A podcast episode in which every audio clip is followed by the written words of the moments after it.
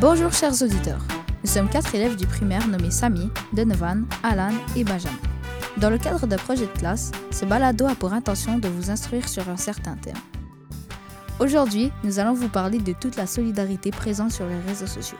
Pas celle qui vous incite à faire des challenges pour des TikTok ou des vidéos sur Internet. Non, non, la vraie solidarité. Celle qui vous fait vous sentir bien ou moins bien pour certaines personnes dépendant de la situation, ou celle qui vous donne envie de donner. D'ailleurs, si quelqu'un veut nous donner quelque chose, bah... Sur les réseaux sociaux, de plus en plus de personnes connues montrent des actes de solidarité. Les acteurs, les athlètes, les musiciens, etc.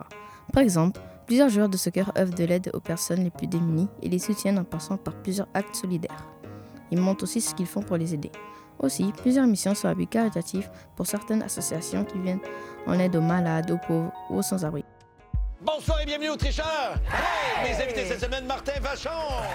Par exemple, ici au Québec, on retrouve l'émission Le Tricheur dans laquelle plusieurs célébrités québécoises, en partie des comédiens, jouent pour gagner de l'argent et ensuite le redistribuer à ce genre d'association. Vous aussi, vous pouvez faire toutes sortes d'actes de solidarité. Ça va de donner un peu d'argent à offrir toutes sortes de choses comme des vêtements, de la nourriture ou faire des actions communautaires.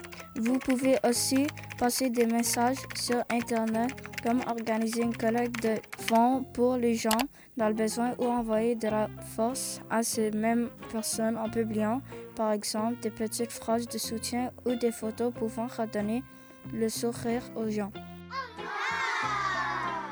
Et Alan, est-ce que tu as entendu parler de ce qui se passe en Ukraine? Viennent seront vraisemblablement de plus en plus durs. Oui, je ne vois que ça sur les réseaux sociaux ce dernier temps. C'est fou comme nous nous connaîtrons moins sur le sujet sans les réseaux sociaux. Ouais, c'est vrai. D'ailleurs, plusieurs événements récents ont engendré de grands mouvements de solidarité partout dans le monde.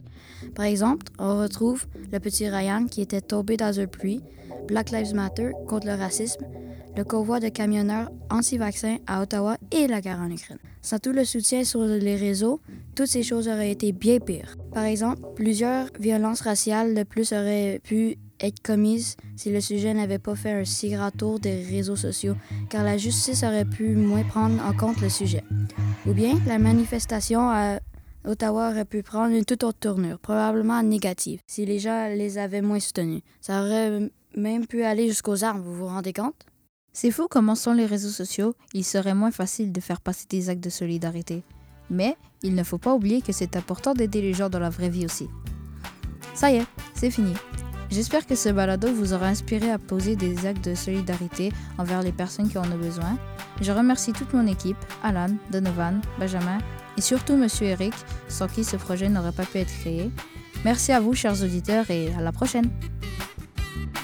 Ce balado a été produit par Vision Diversité et Ensemble on tourne en balado, dans le cadre du programme Se dire par les arts sur le thème de la solidarité.